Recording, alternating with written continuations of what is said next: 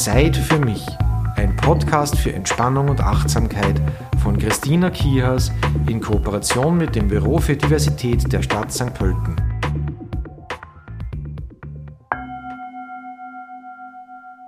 Ein herzliches Hallo. Äh, schön, dass du wieder mit dabei bist bei Zeit für mich. Ich habe heute zwei äh, ja, junge Damen zu Gast, die Hanna Stummer und die Lisa Wöll. Zum einen Lehramtsstudentinnen und zum anderen autodidaktische Kostümbildnerinnen. Ja, und ihr Ziel besteht darin, Geschichte sozusagen greifbar zum Angreifen zu machen.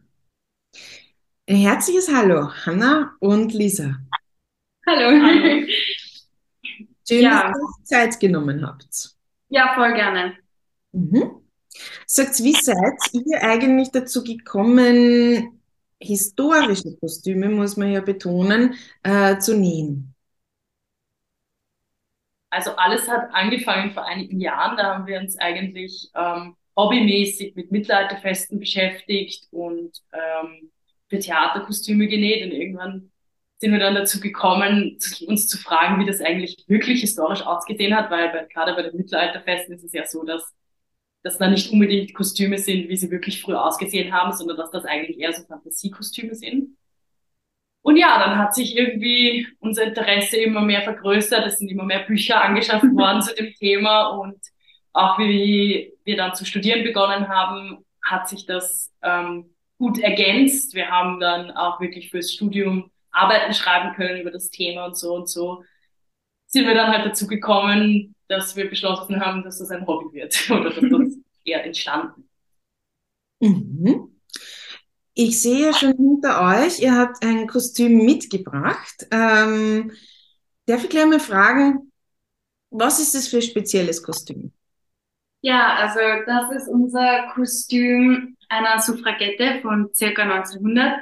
Mit diesem Kostüm gehen wir in die Schulen und machen unseren Workshop. Einfach weil unser großes Ziel mit unseren äh, Kostümen ist, die Geschichte angreifbar zu machen.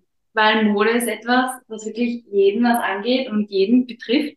Und dadurch wird irgendwie so sichtbar, dass äh, die Menschen früher, und wenn es auch eben nur 120 Jahre her ist, äh, genauso ähm, Individuen und äh, emotionale Menschen und Wesen waren, wie wir es heute sind.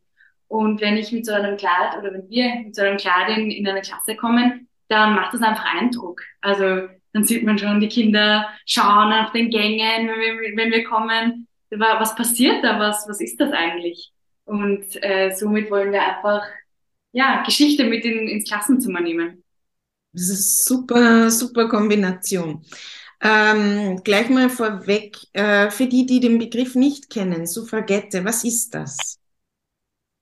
Also eine Suffragette, Suffragetten hat man die Frauen, ähm, die Frauen genannt, die in England für das Wahlrecht gekämpft haben. Und zwar nicht den gemäßigten Flügel dieser Frauenwahlrechts, ähm, Wahlrechtlerinnen, sondern eben diesen extremen Flügel, also die, die wirklich dafür gekämpft haben, auch auf die Straße gegangen sind, auch ähm, Fensterscheiben mit Steinen eingeworfen haben. Also die Suffragetten, die da wirklich sehr vehement dahinter waren.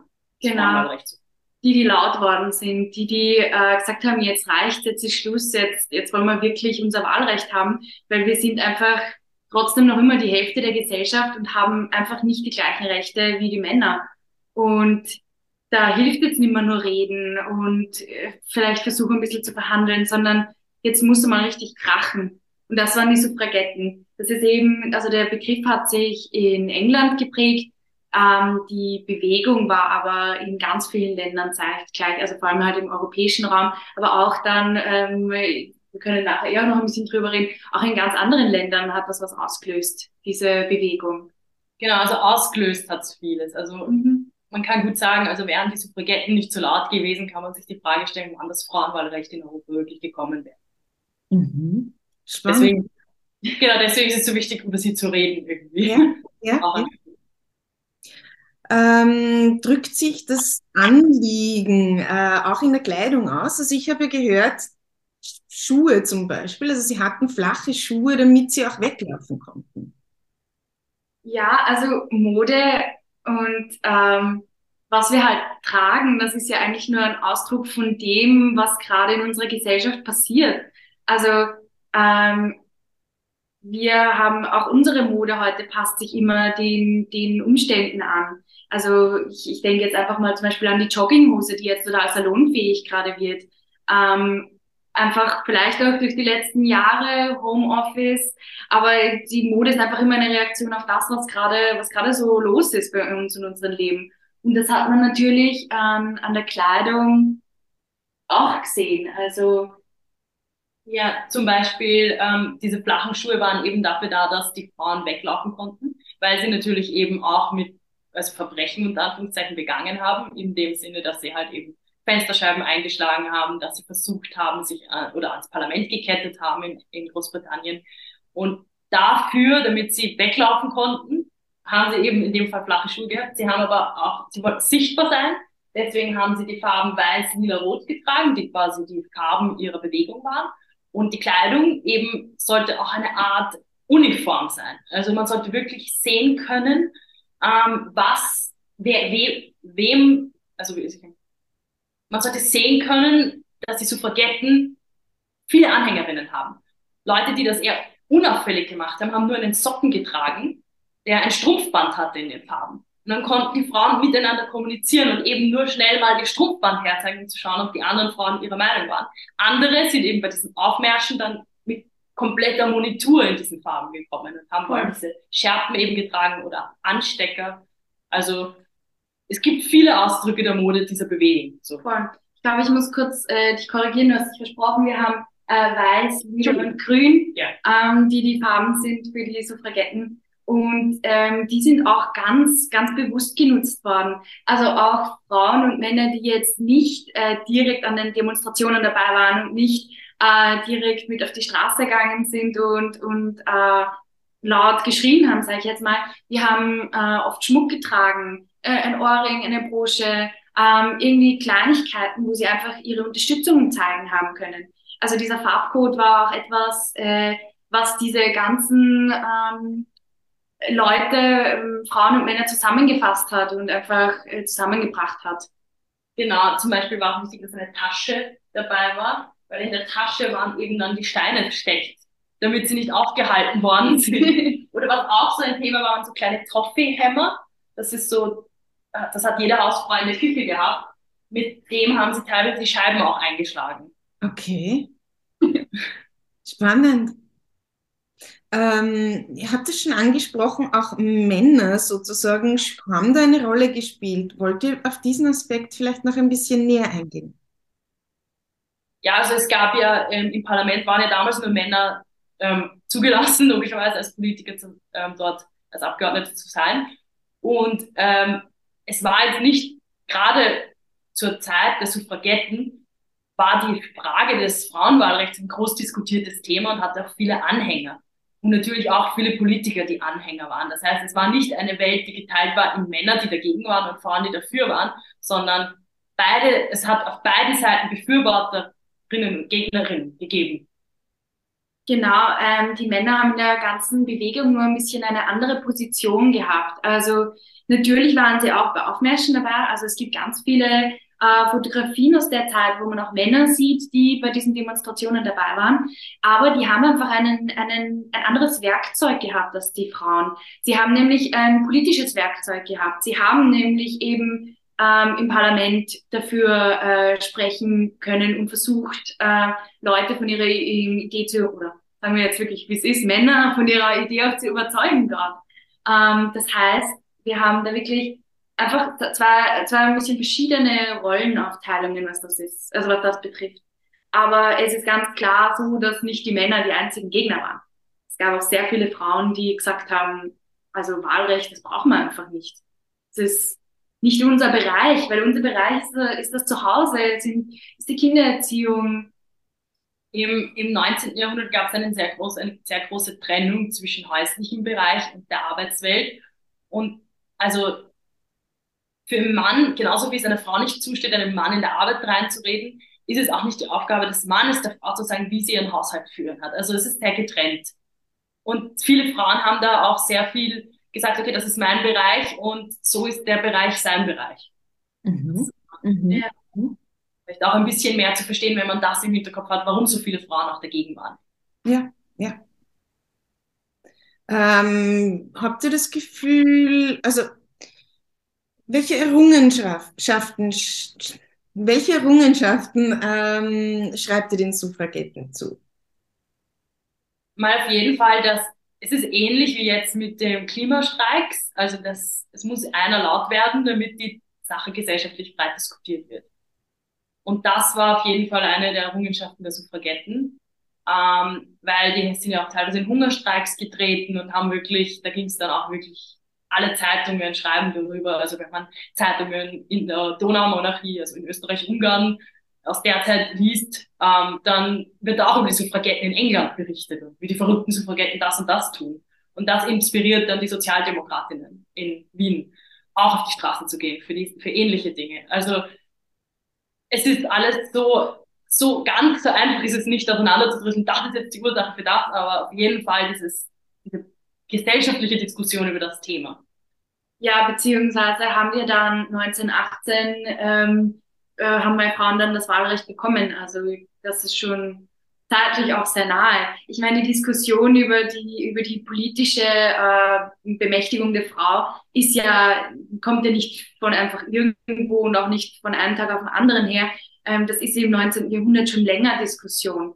Und wir diskutieren auch um 1900 nicht nur das Frauenwahlrecht, sondern ist eine Frau klug genug, eine Universität zu besuchen und einen Abschluss äh, zu bekommen, der ähm, gleich viel Wert besitzt wie, wie ein, ein Mann, der einen Abschluss macht an einer Universität. Wir haben nämlich die Situation in einigen Ländern, dass die Frau zwar die Universität besuchen darf, aber dann äh, zum Beispiel als Ärztin nicht praktizieren, praktizieren darf oder als Anwältin. Und es kommen einfach sehr viele Themen auf, was Gleichberechtigung äh, betrifft in, in, der, in der Zeit. Und ähm, das sieht man dann auch an der Mode, die sich ja dann auch Richtung den 20ern äh, drastisch ändert, also wirklich drastisch.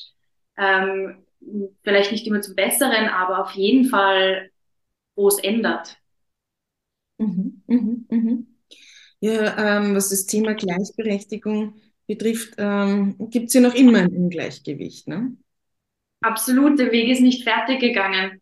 Ähm, das ist auch ganz wichtig für uns, äh, den Schülern und Schülerinnen zu vermitteln, dass wir noch nicht dort sind, wo es optimal ist für, äh, für eine Frau oder, oder für uns Frauen in der Gesellschaft. Aber dass der Weg, den wir schon gegangen sind, schon so lang und so hart war, ähm, dass es einfach wichtig ist, darüber zu sprechen, dass die Privilegien, die wir jetzt haben, nicht einfach so kommen, weil es lustig ist oder weil es, weil es uns halt gestern eingefallen ist, dass wir was verändern müssen.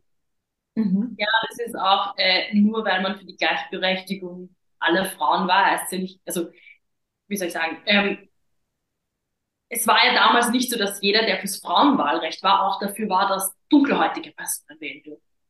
Also das ist auch, dass, da, dass es da verschiedene Tiefen gibt, in die man mit ähm, Gleichberechtigung argumentieren kann. Die eine Frau war vielleicht damals, so wie es heute auch verschiedene Frauenrechtlerinnen gibt, ähm, dafür, dass ähm, nur weiße Frauen wählen dürfen. Die andere war dafür, dass ähm, weiße und amerikanische schwarze Frauen wählen dürfen. Und die wieder andere waren dafür, dass äh, alle Frauen wählen sollen dürfen. Also es ist ja nicht so, es gibt verschiedene Abstufungen. Mhm, mh, mh. In Amerika sehen wir einfach, dass ähm, das Frauenwahlrecht nicht eher 1920, glaube ich, gekommen ist, ähm, aber erst in den 1960er Jahren dann dunkelhäutige Frauen auch wählen durften. Mhm. Also das Frauenwahlrecht und der Kampf dafür bedeutet nicht gleich, dass das aus unserer heutigen Perspektive ein, ein immer perfekter Kampf war, sagen wir jetzt mal. Also wir haben einfach Rassismus ist und war, ist einfach immer noch an, anwesend und war damals ein wirklich salonfähiges Thema. Also das ist, ist uns auch wichtig zu sagen, äh, auch Frauenrechtlerinnen äh, und Rechtler, die haben ähm, immer noch die Werte ihrer Zeit auch gehabt. Mhm. Mhm. Ihr habt es schon mehrfach angesprochen, dass ihr eben Workshops in Schulen gebt. Das habt ihr, das macht ihr in Kombination mit dem ähm, Büro für Diversität von der Stadt St. Pölten. Mich würde es interessieren, welche Erfahrungen macht ihr da an Schulen? Also ähm, wir haben eigentlich, also es ist eigentlich in jeder Schule, in der wir bis jetzt waren, eine enorme Bereicherung gewesen, einfach auch weil jede Klasse ist so anders und jede Klasse hat andere Themen, die gerade in ihnen anklingen, wenn man das Thema ihnen präsentiert. Ähm, und zum Beispiel, wir hatten in einer Schulklasse ein großes Thema über ähm, Wahlrecht für Leute, die nicht die Staatsbürgerschaft haben in Österreich. Mhm. Die dürfen ja nicht wählen. Da gab es dann Personen in der Klasse, die gesagt haben, sie würden so gerne ähm, wählen oder ihre ältere Schwester würde gerne wählen, aber sie dürfen nicht. Obwohl sie hier schon ihr Leben lang wohnen. Genau. Das ist natürlich dann schon wieder eine sehr politische Diskussion, die dann auch aber für sie eine ganz andere Seite anklingt in ihnen, ähm, als es bei uns tut, wo wir mit dem Privileg eigentlich geboren sind. Mhm. Es ist einfach, glaube ich, auch ein Thema, das ähm, sehr viele, viele junge und ältere Menschen ähm, sehr, sehr interessiert auch. Also in, in jeder Klasse, in der wir waren, haben wir einfach gemerkt, dass, dass das ein trotzdem noch sehr aktuelles Thema ist, auch wenn das schon über 120 Jahre her ist. Ähm, was wir, was da passiert ist vor 120 Jahren, äh, betrifft uns heute auch noch. Einfach weil das Thema auch sehr politisch ist. Also wir haben sehr viel über unser ähm, politisches System in Österreich sprechen können. Wir haben einfach, weil auch in Österreich die, äh, die SPÖ, ähm, die diesen Frauen, äh, das Frauenwahlrecht äh, verlangt hat und sich dafür eingesetzt hat, ähm, haben wir einfach sehr viel reden können, auch über, über Politisches. Und da merken wir schon, dass das auch sehr aktuell ist für die Schüler und Schülerinnen. Mhm. Genau, der Mehrsprachigkeit war auch ein großes Thema. Wir haben dann in manchen Schulen ähm, Schilder gemalt auf verschiedenen Sprachen und die SchülerInnen haben dann geaddet ihre Sprache. Mhm. Und es ist so viel mehr dabei rausgekommen, als wir ursprünglich geplant hatten. Also es war dann, ist dann oft richtig etwas, was man gar nicht so voraussehen kann, was dann noch von der Klasse kommt. Und das ist schön. Ja, voll. Also wir haben, unser Workshop ist ja so aufgeteilt, dass wir zwei Schulstunden kommen und in der ersten Schulstunde machen wir einen theoretischen Input, wo wir halt wirklich, wir zeigen auch Bilder von der Zeit und erzählen, was da so passiert ist. Ähnlich fast wie wir es jetzt gerade gemacht haben. Also wir reden über die Mode, wir reden darüber, ähm, wer was verlangt hat. Ähm, und in der zweiten Einheit nutzen wir die Zeit, um, damit die Kinder auch dann etwas zu dem Thema mit ihren Händen machen können. Also jeder, der das Video anschaut, der ähm, sieht, dass unsere äh, Kleiderpuppe eine Schärpe trägt, zum Beispiel, äh, wo Votes for Women draufsteht. Ähm, wir haben uns da originale Bilder angeschaut und basteln halt mit den, mit den Schülern und Schülerinnen dann entsprechende Schärpen oder Rosetten, irgendwelche Dinge zum Anstecken, zum Tragen. Beziehungsweise haben wir dann teilweise auch schon Plakate entworfen, wo wir uns einfach alte Plakate aus der Zeit angesehen haben und dann ähm, den Schülern und Schülerinnen die Möglichkeit gegeben haben, auch mit der, mit der Schrift dieser Zeit ähm, Plakate zu gestalten. Und da hatten wir jetzt vor kurzem einen Workshop, wo wir einfach äh, verschiedenste Plakate gestaltet haben, auch mit äh, türkischer Sprache, mit Französisch, ich glaube Spanisch war dabei und natürlich Englisch und es war einfach ein, ein sehr, eine sehr schöne Erfahrung auch, weil wir gemerkt haben, dass es von den Kindern gekommen. Das war nichts, was wir äh, irgendwie erzwingen wollten, sondern ähm, sie sind einfach mit ihrer, mit ihrer Lebenswelt da gekommen und haben das einfach vereint in, mit dem Thema und das war eigentlich sehr schön. Das heißt, euer, euer Ziel greift eigentlich, ne? Also dieses, dieses Geschichte zum Angreifen, das Konzept geht auf. Es ist halt auch so anders als das, was man normal in der Schule präsentiert kommt, dass mhm. es natürlich, ich sage jetzt mal, was ist, was die Jugendlichen dann sehr schnell catcht. Ja, was voll. angreifen, wenn was voll zu tun. Genau, irgendwie auch äh, bewusst oder ganz, äh, wie soll ich sagen, MitgestalterInnen zu sein äh, in diesem geschichtlichen Thema. Ja. Ähm, habt ihr, macht ihr eigentlich auch Kostüme für Männer? Ähm, grundsätzlich für wenn, wenn wir eine bestimmte Epoche nähen, und die ist gerade sehr faszinierend, dann grundsätzlich schon, aber wir müssen uns auf einen, unseren Fokus setzen. Und der ist in erster Linie Frauenkleidung fürs Erste. Wenn das abgeschlossen ist, dann wird das vermutlich der nächste Schritt sein. Und wie gesagt, von einigen ähm, Epochen haben wir auch schon Männerkleidung gemacht, einfach weil sich das auch, weil sich das oft so entwickelt hat, dass die Frauenkleidung aus Technik entstanden ist, die in der Männerkleidung angewendet werden. Das heißt, man geht dann mal zu, zur Schneiderei und die ist mal in erster Linie eher die Männerkleidung gewesen. Im ersten Schritt quasi. Mhm. Ja, also unser großes Ziel ist es irgendwie so, ähm, aus den wichtigsten Epochen ein Kostüm zu machen. Ähm, da konzentrieren wir uns aber eher auf Frauenkostüme. Einfach auch natürlich gegeben, weil wir beide Frauen sind und diese Kostüme halt auch für uns sind. Ähm, beziehungsweise, wenn wir Männerkostüme machen, dann aus unserem großen Interesse heraus, äh, beziehungsweise weil wir sie vielleicht auch selbst bei ähm, Gelegenheiten tragen. Mhm, mhm, spannend. Wo kann man denn eure Kostüme bewundern? Ja, also wir sind bis jetzt nur auf Instagram vertreten. Ähm, da kann man uns unter Duke's Tales Factory finden. Ähm, Wirklich gern. ah, sehr cool. Ja, genau, da zeigen wir eigentlich unsere Kostüme her. Ganz äh, ungezwungen vor, haben wir da begonnen, vor einigen Jahren schon äh, unsere Kostüme hochzuladen. Einfach weil wir sie genäht haben, fotografiert haben und dann haben wir uns gedacht, was jetzt damit? Also natürlich für uns und äh, genau, so sind wir dazu gekommen, das auf Instagram zu teilen. Spannend ist ja auch der Aspekt, dass ihr historische Materialien verwendet. Wo bekommt ihr die her?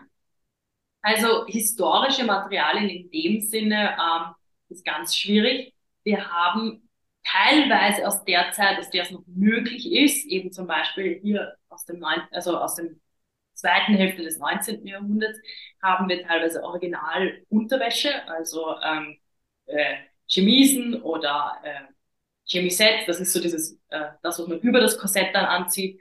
Ähm, oder Unterröcke. Oder Unterröcke, genau. Aber so wirklich historische Materialien können wir so in dem Sinne nicht verwenden, weil das wäre viel zu teuer.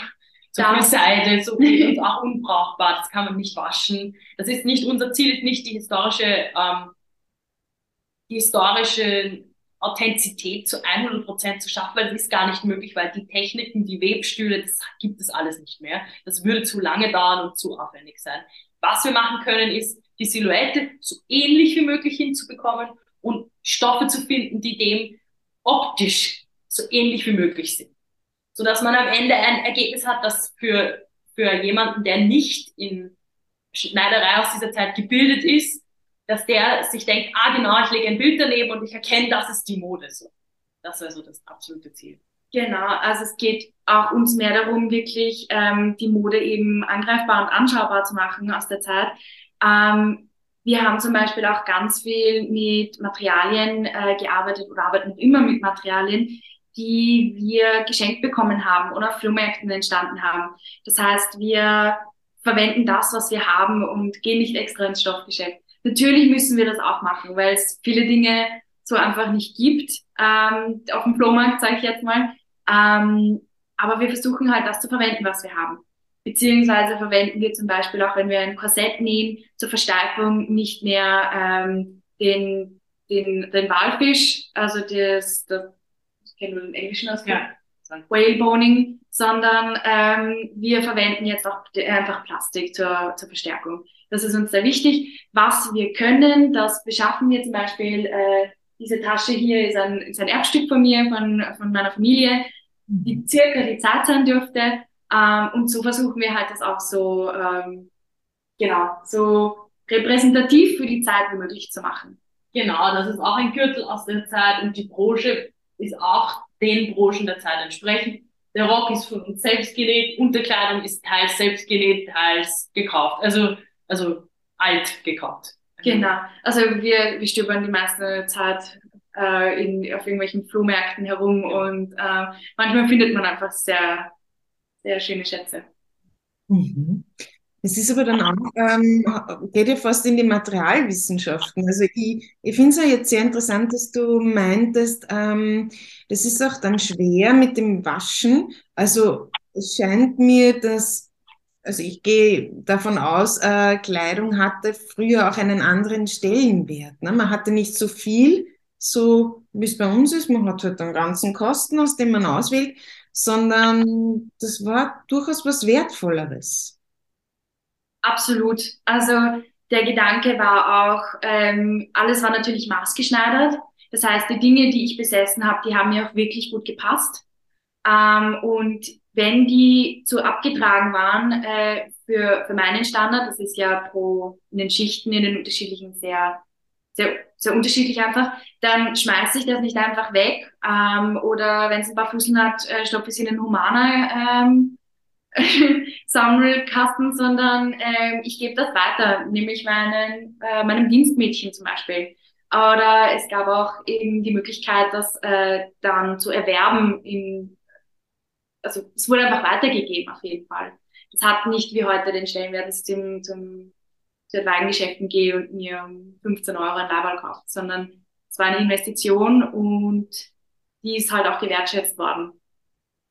Früher ist ja auch immer so ein Ausdruck, was ist früher von der Römerzeit bis heute. Das sind ja verschiedene Epochen und jede Epoche geht ja auch irgendwie ein bisschen anders damit um. Ähm, aber im Mittelalter gab es durchaus auch, ähm, wie soll ich sagen, ähm, Nachlässe, wo die Kleidung extra vererbt worden ist als Wertanlage. Oder auch nur das Futter eines Kleidungsstückes oder so. Also die Kleidung war mit, auf jeden Fall dadurch eben, ja, dadurch, dass es so aus so wertvollen Materialien war, auch eine Wertanlage.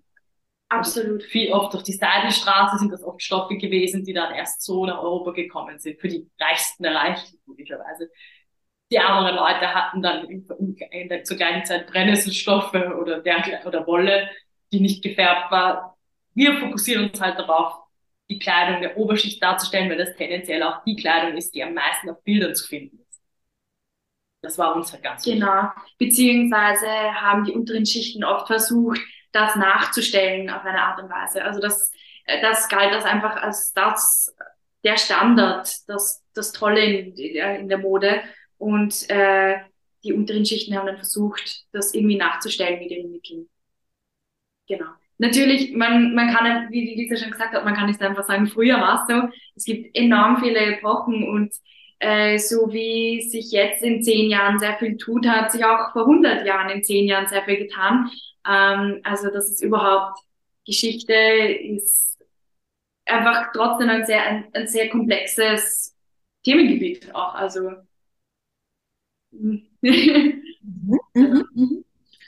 Sehr, sehr spannend. Äh, wenn man jetzt mit euch einen Workshop machen möchte, wie geht man da vor? Also ähm, eine Schule kann sich bei uns melden. Ähm, also meistens sind das die Lehrer und Lehrerinnen, die in ihrem äh, Unterricht gerne unseren Workshop hätten. Die schreiben dann entweder dem Büro für Diversität oder äh, auf meine E-Mail-Adresse und können dann gerne mal anfragen, wie es denn so bei uns ausschaut. Und wir setzen uns dann eigentlich äh, persönlich mit den Lehrern und Lehrerinnen auseinander und machen uns dann einfach einen Termin aus. Genau. Also grundsätzlich ist es so, dass die Workshops für die Schule dann kostenlos ist, äh, einfach weil wir das auch in Kooperation mit dem Büro für Diversität machen. Ähm, genau, damit einfach jede Schule den, die Möglichkeit hat, äh, unseren Workshop zu buchen. Wichtig ist, dass es aus dem Raum St. Pölten ist. Genau. Mhm. Ja. Ja, dann sage ich mal Danke und ähm, meine, meine ja, Gäste, die dürfen sich ja immer etwas wünschen. In eurem Fall war es eine Meditation zur Stärkung der Weiblichkeit. Ähm, ja, ich habe mir dazu jetzt etwas überlegt und zwar wollte ich das weibliche Prinzip würdigen und das im Rahmen einer Meditation. Zur Erklärung, ähm, natürlich wohnt uns allen immer das weibliche und das männliche Prinzip inne.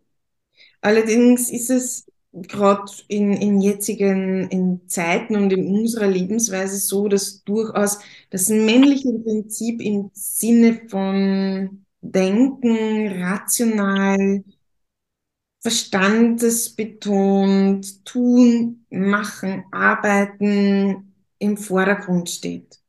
Ziele verfolgen, kontrollieren, Anstrengung wachsen. Also wir sind in einer Leistungsgesellschaft und das weibliche Prinzip in diesem Sinne ähm, was wir vielleicht mit Ausatmen in Verbindung bringen würden, auch mit Entspannen, mit Genießen, mit Spielen, mit kreativ sein, mit geschehen lassen, ähm, wird durchaus auch abgewertet. Ja, und insofern möchte ich euch beide und alle, die uns zu Hause zuhören, einladen, äh, dem weiblichen Prinzip Raum zu geben. Ja, und wer möchte, das geht jetzt im Sitzen, das geht im Liegen. Schau, dass du zu Hause für dich eine bequeme Position einnimmst. Vielleicht ein Meditationskissen, ein Stuhl, vielleicht eine Couch, das Bett, wo auch immer dir das jetzt gerade möglich ist. Und dann schließe hier mal deine Augen. Nimm einen tiefen Atemzug über die Nase ein und über den Mund aus. Und erlaub dir gleich mal zu entspannen.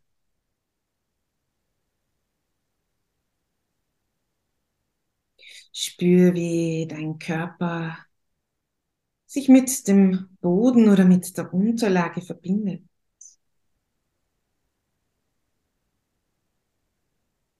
Wie du dein Gewicht abgeben kannst.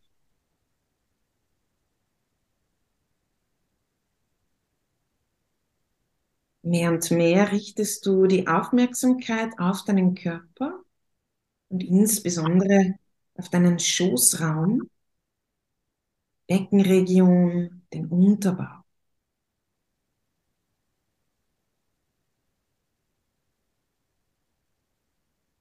Und du lässt dann langsam deinen Atem tiefer werden.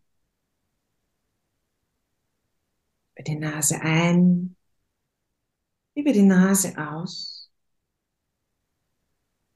und atmest genau in diese Region.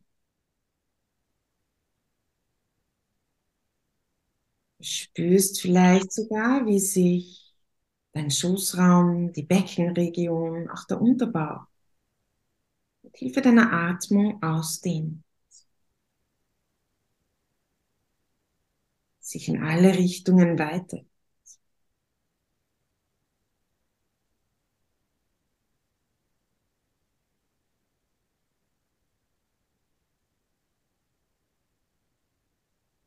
Du spürst vielleicht, wie sich die Muskeln in diesem Bereich entspannen.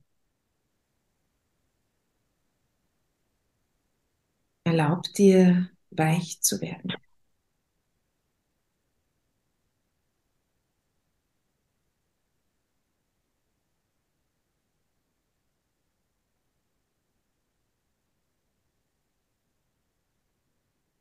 Und sag zu dir selbst im Geiste, ich öffne mich für die Leichtigkeit.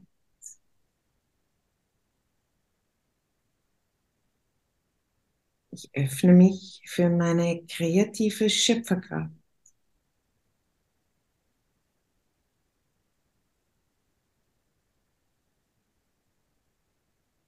Ich öffne mich für das Spielerische.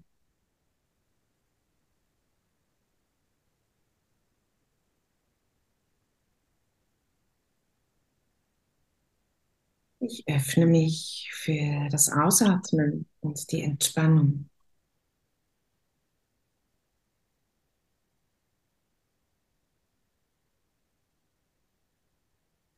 Ich öffne mich dafür, es fließen zu lassen.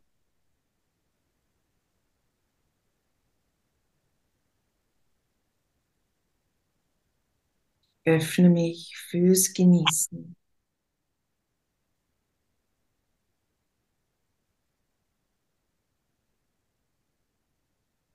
Spanne dich ganz bewusst ins weibliche Prinzip hinein. Und nimm wahr, wie du dich jetzt fühlst.